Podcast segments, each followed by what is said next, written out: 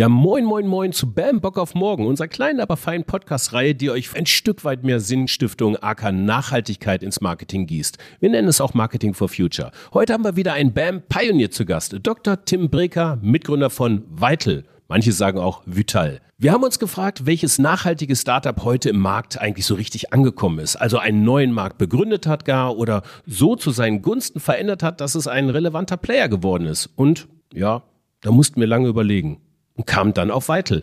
Sie machen in Mehrweg ohne Pfand. Aber wie haben Sie es geschafft, so im Markt anzukommen? Und wie konnten Sie Ihre Kundinnen und Kunden von Ihrem Angebot überzeugen? Tim hat äh, Psychologie studiert und einige interessante Einblicke für uns. Lass mal starten. Bam, Bock auf morgen. Der Podcast für ein Marketing, Marketing for Future. Heya!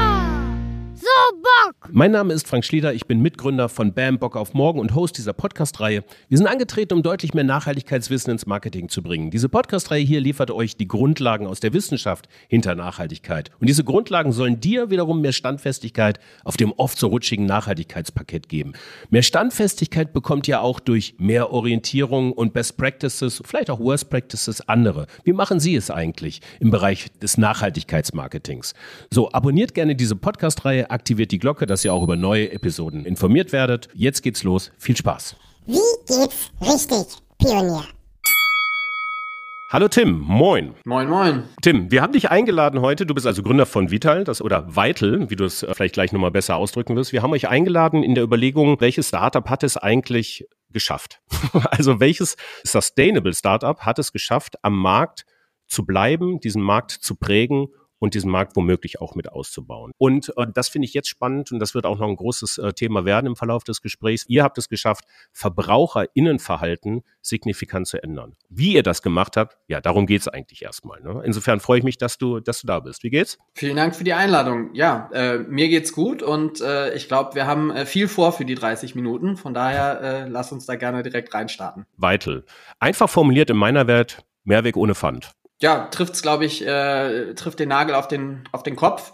Ähm, wir sind ein digitales Mehrwegsystem, nehmen diese Barriere Pfand weg, die insbesondere, wenn man ähm, auf Essensverpackungen guckt, ja dann auch äh, deutlich ins Geld geht, wenn man von 5, äh, 10, 15 Euro Pfandbeträgen spricht.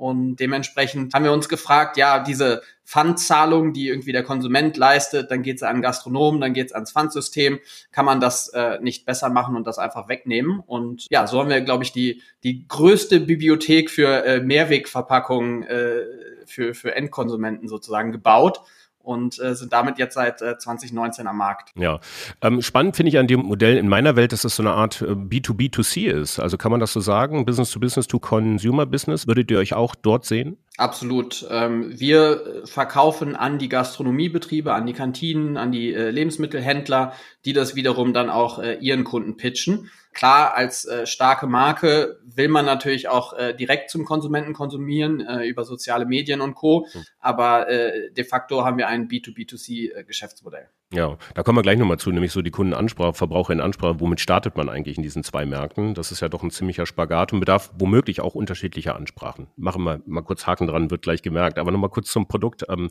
du hast gerade gesagt, die digitale App, also die Verlängerung ins Digitale rein. Äh, warum und was bringt das? Ja, ich glaube, ähm, wenn man sich das Thema Kreislaufwirtschaft und äh, darunter dann das Thema Mehrwegverpackungen anschaut, dann kommt man sehr, sehr schnell zu dem Ergebnis, dass die Rücklaufquote und auch die Rücklaufgeschwindigkeit äh, massiven Einfluss auf die Wirkung haben, die man mit der Lösung erzielt. Und äh, hier ist es so, dass mir aufgefallen ist, in Pfandsystemen, gerade so Kaffeebecher-Pfandsysteme kennt man mittlerweile, da liegt die Rücklaufquote häufig nur bei 70 bis 80 Prozent. Das heißt, dass der einzelne Mehrwegbecher gar nicht auf die nötige Anzahl Nutzungen kommt, um äh, besser zu sein als Einweg. Weil machen wir uns nichts vor, ähm, Einwegbehälter sind in der Regel sehr dünn, ähm, dann am Ende des Tages nicht so ressourcenintensiv in der Herstellung wie ein Mehrwegbehälter, der wirklich ähm, ja meistens qualitativ hochwertig, auslaufsicher etc. ist. Das heißt, äh, es müssen erstmal ein paar Benutzungen stattfinden des Mehrwegbehälters, bevor der wirklich besser ist als Einweg. Bei unseren Schalen sind es zehn und äh, ja, durch unser digitales System können wir eben auch sehr, sehr gut messen, dass wir da äh, über das gesamte Behältersortiment äh, mit im Schnitt 20 Nutzungen schon einen deutlichen Fortschritt erzielen für die Umwelt. Mhm. Wenn ich mir das jetzt nochmal aus meiner Sicht angucke, ich habe äh, natürlich auch direkte Begegnungen mit euch gehabt, also mit euren Produkten, Weitel, ähm, im alten Coworking Space, äh, so wir sind nebenan oft zum Vietnamesen gegangen, ein Kollege hat dann gesagt, lass mal, lass mal hier dieses Mehrwegsystem äh, probieren. Und ich habe ich hab die App, ich habe die runtergeladen, man muss also sich die App runterladen, man muss seine Daten eingeben, sich registrieren, Bankverbindung hinterlegen, ja und dann latschst du los und sagst halt bei deinem Vietnamesen deines Vertrauens, wenn er denn Kooperationspartner von euch ist, let's go, ich hätte gern diese Verpackung, die scannen dann Code ein in der App und damit ist quasi das Produkt, was ich bekomme, also diese Verpackung, auf meinen Namen registriert. Ist das richtig? Ähm, genau, wobei das jetzt äh, sozusagen nach sehr viel klingt, äh, was man tun muss, um Vital zu ja, nutzen. Ja, ja. Und am Ende ist es, äh, ist es nicht so. Also man lädt mhm. sich die App runter, ähm, kann, äh, also gibt quasi seine E-Mail-Adresse an und ein Zahlungsmittel. Und äh, das Zahlungsmittel dient aber nur der Sicherheit, dass man äh, die Behälter auch wieder zurückbringt. Also wir bieten ja. allen äh, Konsumenten so eine 14-tägige kostenlose Ausleihdauer. Das heißt, äh, man hat genug Zeit, das wieder irgendwo im System zurückzubringen. Und erst wenn man das nicht macht, dann äh, buchen wir äh, quasi einen Kaufpreis für den Behälter ab. Und so motivieren wir eben auch die Menschen wirklich, das zurückzubringen der Teil hat, glaube ich, eben noch, noch gefehlt, dass bei Pfandsystemen eben dadurch, dass die Menschen das schon bezahlt haben, ähm, ja, sich das Geld, äh, das Pfand wiederzuholen, da ist die Motivation deutlich geringer, als wenn man äh, sozusagen im Vital-System etwas kostenlos nutzen darf und dann würde es nach 14 Tagen äh, etwas kosten. Da sind die Menschen sehr, sehr stark motiviert, Kosten zu vermeiden und dementsprechend die Behälter zurückzubringen und wirklich umweltfreundliches Verhalten an den Tag zu legen. Ja, absolut. Was müssen denn eure Gastropartner eigentlich dafür tun? Also wie sieht die, wie sieht die Kundenbeziehung zu euren Gastropartnern aus? Das war mir noch nicht ganz klar. Äh, die Kundenbeziehung zu den Gastropartnern ist in der Regel so, dass sie ähm, auf uns aufmerksam werden, dass wir auf, äh, uns, auf uns aufmerksam machen. Äh, wir haben das große Glück, dass jetzt seit äh, Januar 2023 auch die Mehrwegangebotspflicht in Deutschland gilt. Das heißt, äh, der Großteil der Gastronomie muss den Gästen Mehrweg anbieten als Alternative. Und dadurch erfreuen wir uns sehr, sehr großen Partnerwachstum. Und die Partner von uns zahlen in der Regel eine Aufnahmegebühr, eine Einrichtungsgebühr einmalig, um äh, dabei zu sein. Und anschließend wird dann nur noch nach Benutzung abgerechnet, was eben auch äh, sehr, sehr schön die, äh, ja, die Incentives für die Gastronomie wirtschaftlicher Art und Weise mit den ökologischen Incentives äh, übereinander bringt weil wir günstiger sind als das, was sie für ihre Einwegverpackungen äh, zahlen. Das heißt, bei mhm. jeder Benutzung sparen sie wirklich äh, ja nicht nur Müll, sondern auch Geld.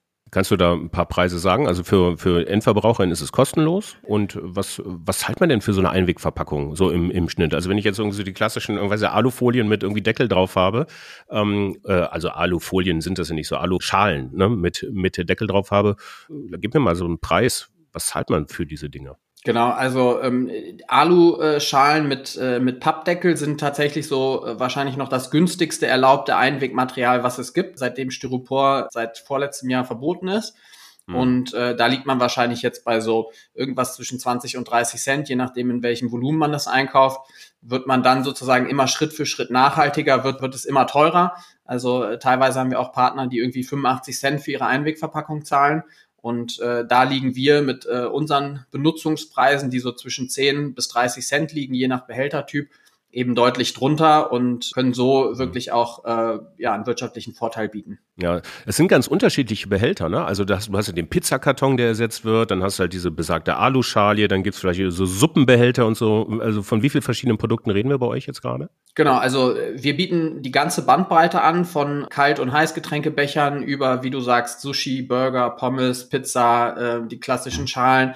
Also wir haben äh, so 20 Standardbehälter äh, oder also in verschiedenen Größen und äh, können so wirklich alles abdecken, was man so gemeinhin braucht. Und für die Fälle, die wir nicht abdecken können, weil sie irgendwie sehr, sehr speziell sind, also da hat ein Laden zum Beispiel riesige Portionen und braucht eigentlich so eine 2-Liter-Schale äh, zum Beispiel, da äh, bieten wir eben unsere sogenannte White-Label-Lösung äh, an.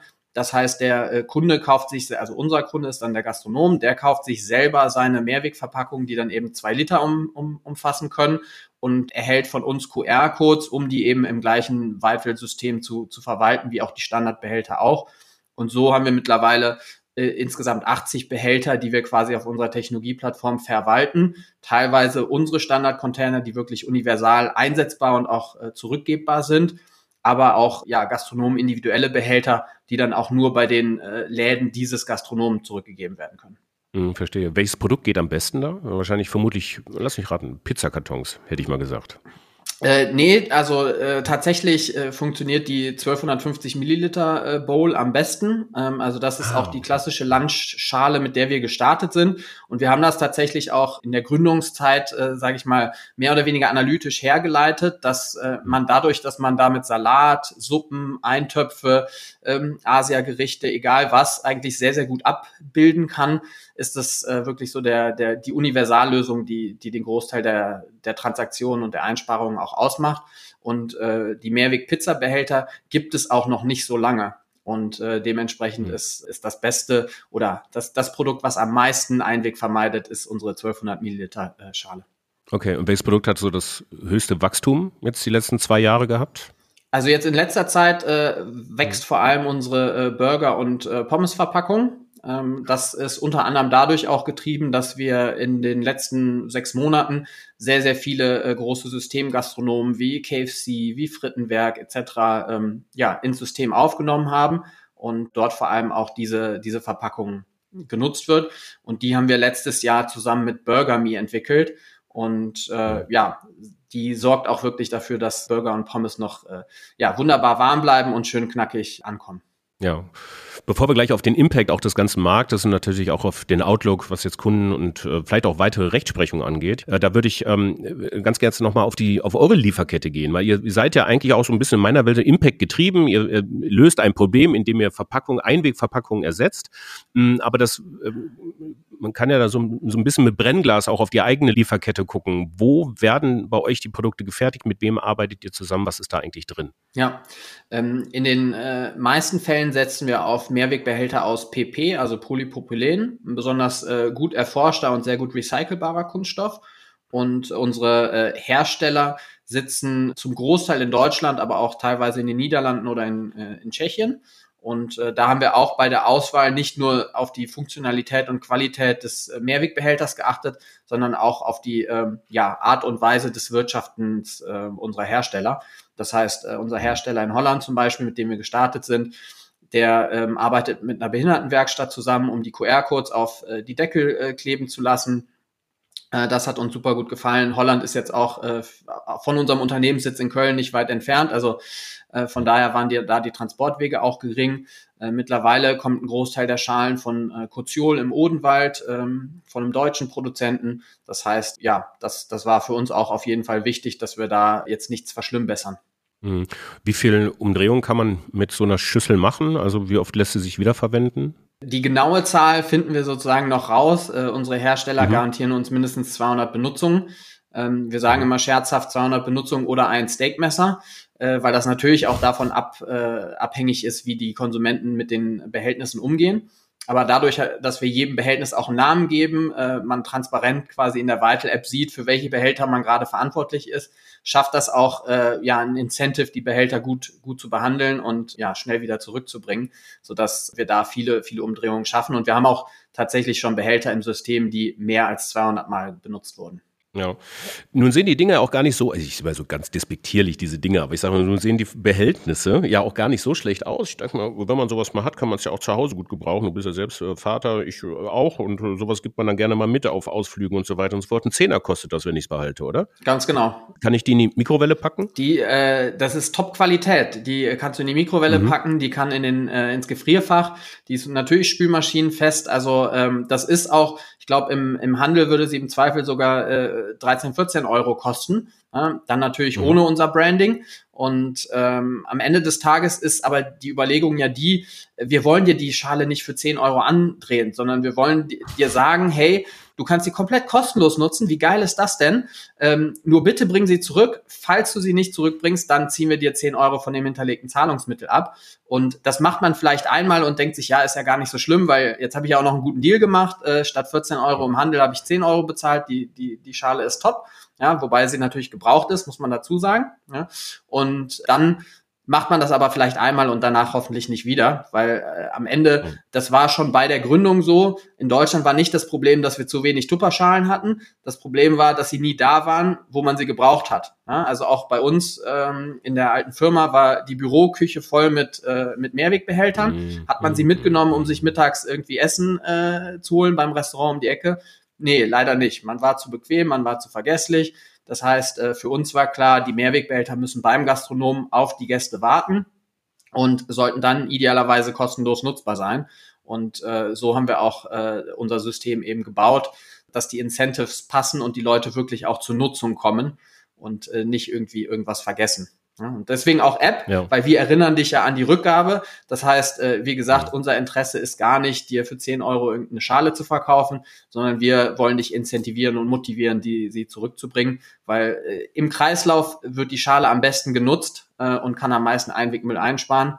Wenn sie irgendwo in Küchenschränken rumsteht, wird leider nichts eingespart. Das ist wohl wahr. Das Prinzip der Kreislaufwirtschaft setzt auf Kreislauf. So ist es. So ist einfach. So, sag mal, die, ähm, die App, du hast es gerade gesagt, wie, wie viele Downloads habt ihr im Monat? Kannst du die Zahlen rausgeben? Ähm, ich weiß sie ehrlicherweise jetzt äh, so konkret nicht. Ähm, ist hm. auf jeden Fall eine mittlere äh, fünfstellige Zahl. Ähm, wir haben insgesamt jetzt schon äh, eine halbe Million Nutzer die, äh, mhm. die, das, die sich im System registriert haben, um eben mit uns Einwegverpackungsmüll einzusparen. Ja, der Markt dahinter ist nämlich gar nicht mal so klein, um es mal gelinde auszudrücken. Ich habe jetzt so Statista-Zahlen gefunden, da ging es um, um durchschnittliche, durchschnittliche Verpackungsmüll pro Deutscher pro Jahr oder so oder pro Deutsche pro Jahr. Das ist eigentlich konstant, wenn ich das richtig gesehen habe. Die letzten fünf, sechs Jahre liegen wir bei ungefähr 220 Kilogramm, die jede Deutsche, jeder Deutscher jedes Jahr an Verpackungsmüll verursacht, verbraucht. Ähm, lässt sich das runterbrechen auf die, auf die Einwegverpackung auch? Hast du da noch andere Zahlen?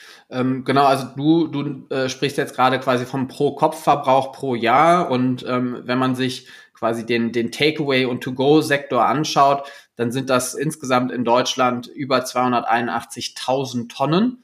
Ein Großteil davon, ähm, 60 Prozent sind Essensverpackungen, rund äh, 20 Prozent sind äh, Becher. Und äh, da reden wir gut und gerne von irgendwie ja, sieben Milliarden Essensbehältern und sechs Milliarden Kalt- und Heißgetränkebecher, die jedes Jahr im Zweifel wahrscheinlich irgendwas zwischen zehn und in Deutschland, nur in Deutschland. Und die Behälter werden zehn bis 90 Minuten benutzt und dann einfach weggeschmissen. Also es ist wirklich eine riesige Ressourcenverschwendung.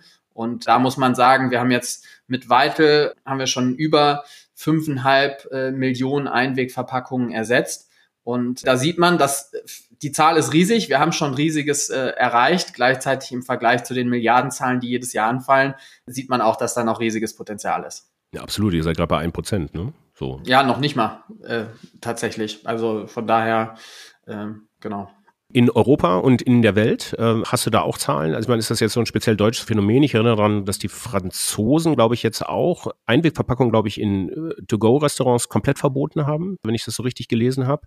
Ähm, das heißt, sie äh, scheinen auch ein massives Problem damit zu haben. Ne? Welche verlässlichen Zahlen hast du von den anderen Märkten? Ähm, genau, also Einwegmüll ganz klar ist ein äh, globales Problem. Wir in Europa sind da äh, beim Thema Mehrweg und Nachhaltigkeit absolute äh, sozusagen Vorreiter und ganz klarer Spitzenreiter äh, ist, ist Deutschland. Also auch die Regulierung in Frankreich, die du ansprichst, die bezieht sich auf das äh, Essen vor Ort. Also in Fastfood-Läden bekommt man ja häufig noch Einweg, wenn man äh, vor Ort ist. Das ist in Frankreich äh, verboten. Für To-Go und äh, Lieferessen gibt es da aber äh, nicht die Regel, die wir, die wir hier in Deutschland haben, äh, dass Mehrweg angeboten werden muss. Und ähm, genaue Zahlen sind tatsächlich immer relativ schwierig zu finden. Ähm, Zahlen, die mir vorliegen, zum Beispiel in der in UK sind 11 Milliarden Essenscontainer alleine nur für Mittagessen äh, werden dort verbraucht. Also das heißt, äh, man kann sehr, sehr gut davon ausgehen und das glaube ich auch die Beobachtung, die man macht, wenn man äh, irgendwie in, in den verschiedenen Ländern unterwegs ist, äh, ist es ähnlich äh, groß wie in Deutschland das Problem. Und äh, da sehen wir eben auch als Firma das große Potenzial, dass dadurch, dass in Deutschland Mehrweg schon äh, weiter fortgeschritten ist, die Konsumenten das aus dem äh, Pfandflaschenbereich kennen, haben wir hier die besten, das beste Umfeld, um wirklich auch das effizienteste und äh, am besten organisierteste Mehrwegsystem zu entwickeln und wollen das dann in die anderen Länder exportieren und sehen da ganz klar auch den globalen Wachstumspfad für Weitel. Ähm, das sehen eure Investorinnen auch. Ihr habt jetzt Series A-Runde abgeschlossen, 10 Millionen letztes Jahr, glaube ich. Ähm, weitere Runden stehen an. Kannst du da schon ein bisschen mehr zu sagen? Genau, also unser äh, Geschäftsmodell ist ganz klar darauf ausgelegt, äh, sehr stark zu wachsen und eben, wie, wie gesagt, die, die deutsche Lösung in Anführungszeichen in die Welt zu exportieren. Das heißt, wir werden noch äh, ja, einige weitere Finanzierungsrunden äh, machen. Und äh, dadurch, dass wir aber letztes Jahr eine große Runde gemacht haben, auch um uns auf die Regulierungsveränderungen vorzubereiten, sind wir jetzt äh, gerade noch sehr gut ausgestattet mit Kapital. Also haben, haben da jetzt keine Hummeln im Hintern, wie man so schön sagt. Also ihr habt jetzt erstmal den deutschen Markt, den ihr beackert, ähm, weitere Märkte. Ähm, wo seid ihr noch aktiv? Genau, wir sind äh, selber in, neben Deutschland auch schon in äh, Österreich aktiv, haben eine Tochtergesellschaft in, äh, in Frankreich und in äh, UK ähm, sind jetzt in den Benelux-Staaten auch äh, sehr aktiv. Weil wir eben auch diese globale Vision haben, bieten wir noch äh, Franchise-Lizenzen an.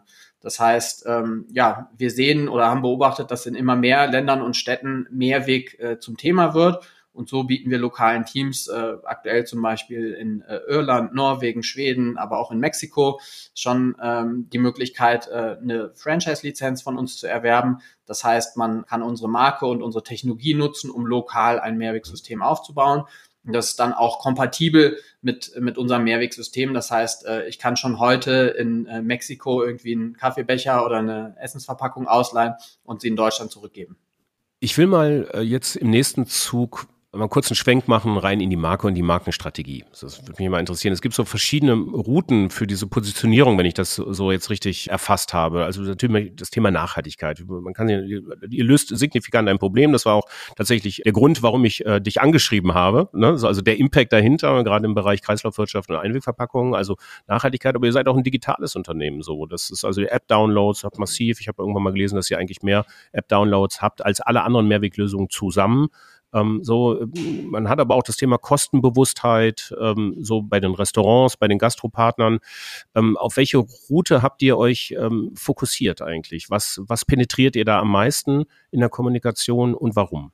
Ja, also ähm, ich glaube, die, die Grundsatzentscheidung oder das, äh, die Ambition, mit der wir gestartet sind, ist wirklich äh, so ein bisschen zum, zum Statussymbol zu werden, ja, gerade auch in Business Districts für die, äh, für die Arbeitnehmer und, äh, und Leute, die, die eben häufig auch ähm, ja, gut bezahlte Jobs haben, rausgehen zum Mittagessen, äh, eine Restaurantvielfalt äh, lokal schätzen.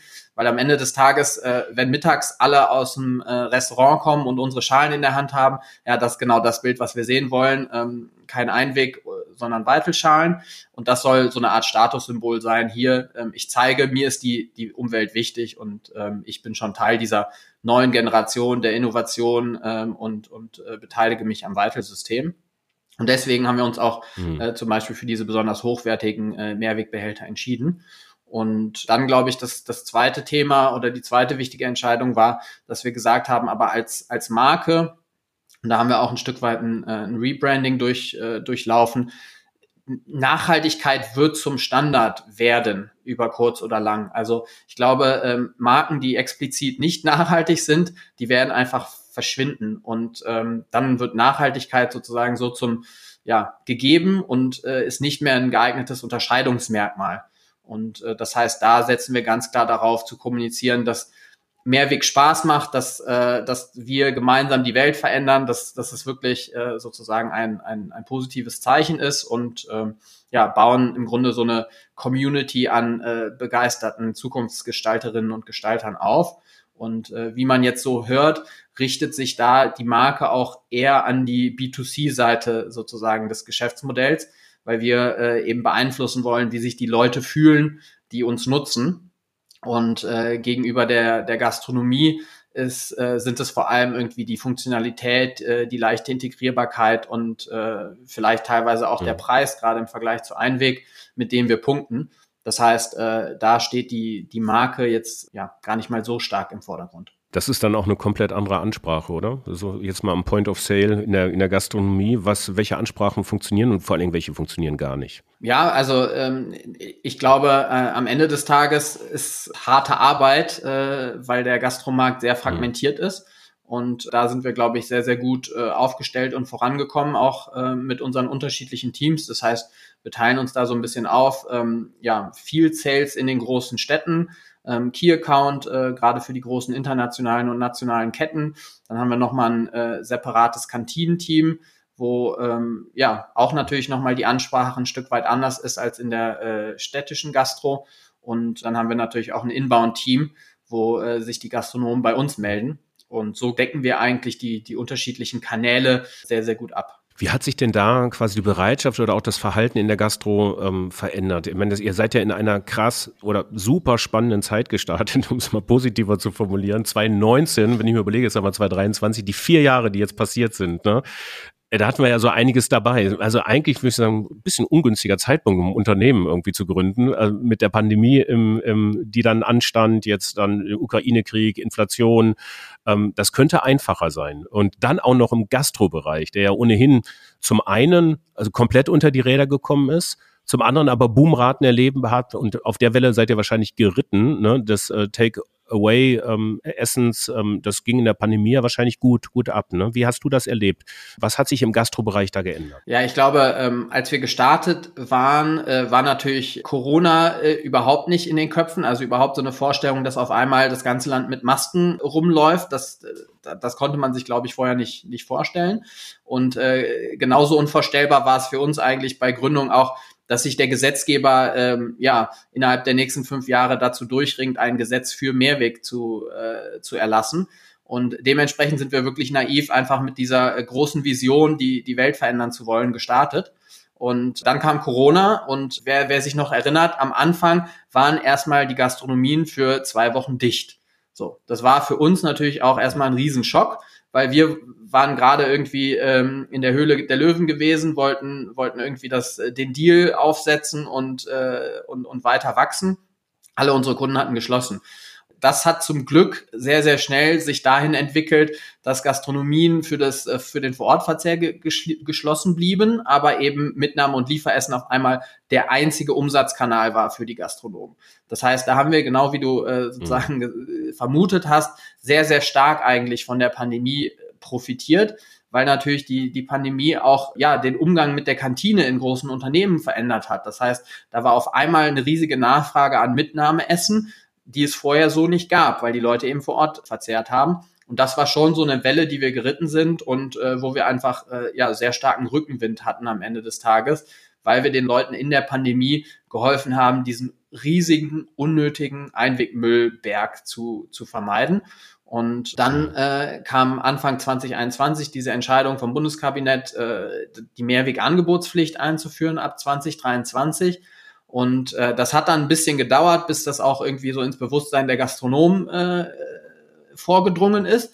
Ist natürlich auch verständlich, wenn man irgendwie äh, parallel mit einer Pandemie kämpft. Und so äh, haben wir dann letztlich Ende 2022, so in der zweiten Jahreshälfte, wirklich diesen Schwung äh, an Gastronomien äh, durch, die, durch die Regulierung gewonnen, wo man wirklich sagen muss, also hätte ich 2019 nicht gedacht, dass Kentucky Fried Chicken äh, mal 2023 das Vital Mehrwegsystem einführt, äh, war für mich unvorstellbar und ist jetzt für mich ein Riesending, weil ich denke, wie, wie geil ist das denn? Und ähm, das muss man auch sagen, ist natürlich mitgetrieben durch die gesetzliche Veränderung. Also das sind dann doch recht günstige Entwicklungen jetzt in diesem Fall gewesen. Mal kurz die andere Perspektive. In welchem Bereich habt ihr gerade den meisten Gegenwind eigentlich? So, also, oder was ist der größte Stein, den, den ihr so ins Rollen bringen müsst hier? Ja, ich glaube äh, sozusagen, die große Herausforderung ist und bleibt äh, die die Penetration des Marktes oder das, das Durchdringen in den, in, in den Massenmarkt, ja.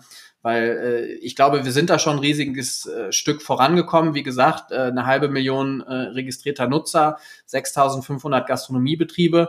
Wenn man das aber jetzt irgendwie hochrechnet auf die 80 Millionen Menschen in Deutschland und die, weiß ich nicht, fast 100.000 Gastronomiebetriebe, dann sieht man da, dass wir eben noch sehr stark am Anfang stehen und äh, einfach noch viel präsenter werden müssen und viel, viel, viel mehr Nutzung erzeugen müssen, um wirklich wirkungsvoll gegen das äh, Einwegproblem vorzugehen.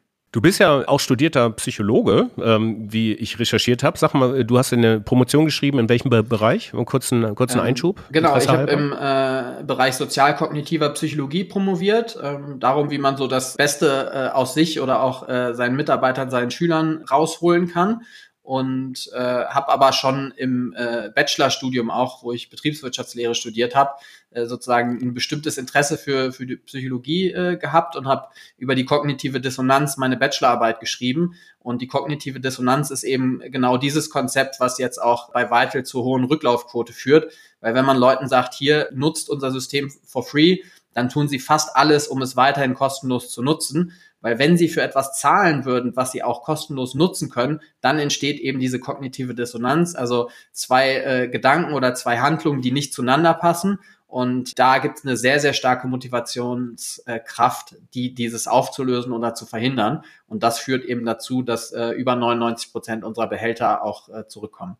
Ja, Wahnsinn. Direkt schon eingearbeitet ins Geschäftsmodell. Smarter Move, würde ich sagen. Das ist nämlich tatsächlich so das Spannende. Wie gewinne ich eigentlich als nachhaltige Alternative, gerade im, im Hardware-Bereich da draußen, gibt es im Grunde genommen eigentlich zu fast jedem Scheißprodukt, äh, auf gut Deutsch, äh, eine gute, eine nachhaltige Alternative. Das Problem ist, sie kauft keiner. So und die, Aktivierung von äh, von Verhalten oder die Aktivierung von Verbrauchern ähm, oder der, die Umkehr oder die Neudeutung von Verbraucher in Verhalten, das ist ja dann tatsächlich so der Tipping Point, den man erreichen muss. Irgendwie mein Lehrer, mein Deutschlehrer hat in der Schule gesagt, Recht haben und Recht bekommen sind immer zweierlei Paar Schuhe. In diesem Fall eine gute Alternative zu haben ist das eine, aber sie eben auch signifikant im Markt zu positionieren ist wieder ganz was anderes so.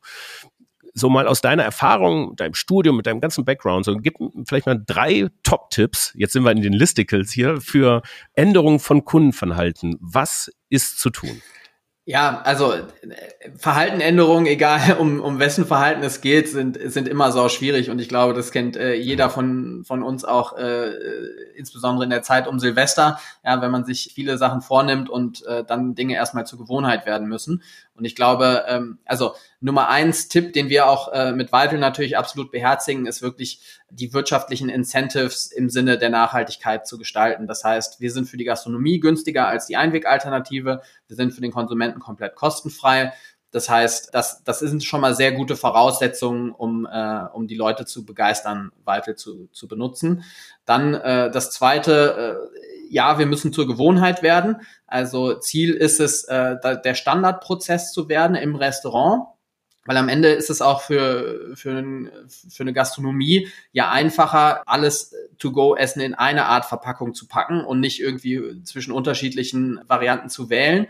Das heißt, da kann man gemeinsam mit den Partnern daran arbeiten, durch eine Gebühr für Einweg, durch vielleicht den kompletten Verzicht von Einweg, äh, wirklich, äh, ja, das, äh, die Verhaltensänderungen zur Gewohnheit zu machen. Und das Gleiche machen wir dann auch auf der, auf der Konsumentenseite. Das ist vielleicht so das dritte äh, Stichwort Gamification. Das heißt, wir versuchen einfach in der engen Kommunikation und dank unserer App können wir das eben sehr gut Menschen für bestimmtes Verhalten loben, äh, ihnen gratulieren, äh, ihnen Feedback geben, ihnen zeigen, wie viel Wirkung sie schon erzielt haben, äh, anregen, noch mehr Wirkung zu erzielen, sich mit Freunden zu vergleichen etc. Das heißt, ähm, auch da dafür zu sorgen, dass es, äh, dass es Spaß macht und dass es so äh, zur Gewohnheit wird. Okay, das ist ja ganz interessant. Der erste Punkt, also, also hast du ja auch gesagt, das, das muss sich auf dem Konto lohnen, also wirtschaftlich interessant sein. Das geht vielleicht in so eine Richtung What's in it for me? Also für mich persönlich tatsächlich. Jetzt gar nicht, also ist Nachhaltigkeit eigentlich gar kein Thema. What's in it for us? Ähm, das ist dann erstmal redundant in diesem Fall, sondern es geht um mich persönlich. Ich brauche einen persönlichen Vorteil davon. Ich kann das kostenlos nehmen und so weiter und so fort. Der zweite Punkt, wenn ich es richtig äh, subsumiert habe, ähm, das muss halt überall da sein. Also muss einfach verfügbar sein, so, so dass ich es halt auch regelmäßig nutzen kann. Und der dritte äh, ist, ich muss halt auch immer wieder stattfinden durch äh, spielerische Ansätze so und äh, meine Marke so quasi präsentieren. Ist das gut zusammengefasst? Ja, absolut. Ähm, ich glaube, was man halt bedenken okay. muss, ja, das ist natürlich, wir machen die Verpackung für dein Mittagessen, für dein Lieferessen, für, ne, das ist, viele hm. Menschen sind mittags schon überfordert damit äh, zu überlegen, was sie überhaupt essen. Und jetzt wollen wir ihnen sagen, hey, du sollst nicht nur entscheiden, was du isst, sondern musst dich auch noch für die nachhaltige Verpackung entscheiden. Und das ist schon, schon mhm. durchaus eine Herausforderung, wo eben genau äh, diese drei Sachen dann, glaube ich, sehr gut reingreifen und es leicht machen, sich auch für Vital zu entscheiden. Ihr habt ja jetzt ähm, kurze äh, Frage noch zu der Zielgruppe. Du hast ja jetzt von den, von den Businessleuten gesprochen und dem Mittagessen. Den richtigen Impact kriegt man dann im breiten Markt, also quasi in den, in den Vorstädten und auf dem, in den kleineren Städten dieses Landes auch. Ne? Ähm, wie hofft ihr darauf? Ist das so eine Art Tipping Point, den ihr erreichen möchtet? Es muss nur genug Leute da eine Wahrnehmung aus so, einem, so dieser iPhone-Moment, würde ich das immer sagen. Es gab so ein paar Leute, eine Speerspitze, die ein iPhone hatten. Das haben andere dann irgendwann gesehen. Das ist erstrebenswert, das will ich haben, dem möchte ich nacheifern. Auf einmal hatten es alle. Lässt sich das, ist, ist das eure Strategie, auch im Mehrwegbereich äh, so in die breite Masse zu kommen? Absolut. Und äh, wir sehen auch, dass es passiert. Also äh, das ist ganz spannend zu beobachten in, äh, auf Restaurantebene. Ja, am Anfang die ersten sind äh, die Aliens, die sich jetzt für die Mehrwegverpackung entscheiden. Und dann äh, denken hm. äh, immer mehr Leute darüber nach, denen fällt das auf und verstehen, dass es Sinn macht, ja, nicht nur wirtschaftlich, sondern auch für die Umwelt. Und äh, man fühlt sich ja auch, auch besser. Und das, äh, der Essensgenuss ist, ist besser, wenn man aus einer hochwertigen Mehrwegverpackung isst.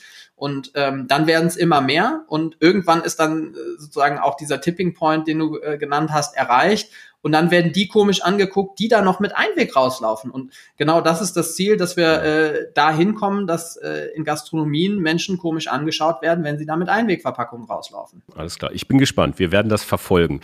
Tim, das war's. Vielen Dank. Also ich nehme ganz kurz mit bei diesem, ihr seid echt auf Wachstum getrimmt, das, wo immer diese ganze Degrowth-Bewegung auch haben, die in gewissen Bereichen durchaus Sinn macht. Äh, in meiner Welt so gibt es aber auch andere Welten, wo Wachstum unbedingt Sinn macht, nämlich dann, wenn ein echtes Problem damit abgelöst wird. Ihr müsst die Märkte penetrieren.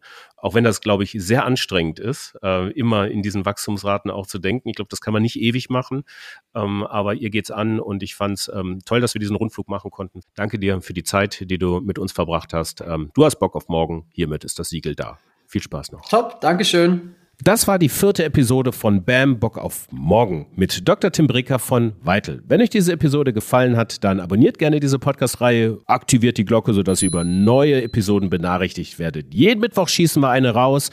Es geht um Startups, es geht um Transformation von bereits großen Marken, es geht um Wissenschaft, gibt es reichlich Stoff. Wir liefern Orientierung im Bereich Nachhaltigkeitswissen im Marketing. Das dazu viel Spaß und Sinn weiterhin in eurer Woche und auf bald. Ciao. Auf Wiederhören!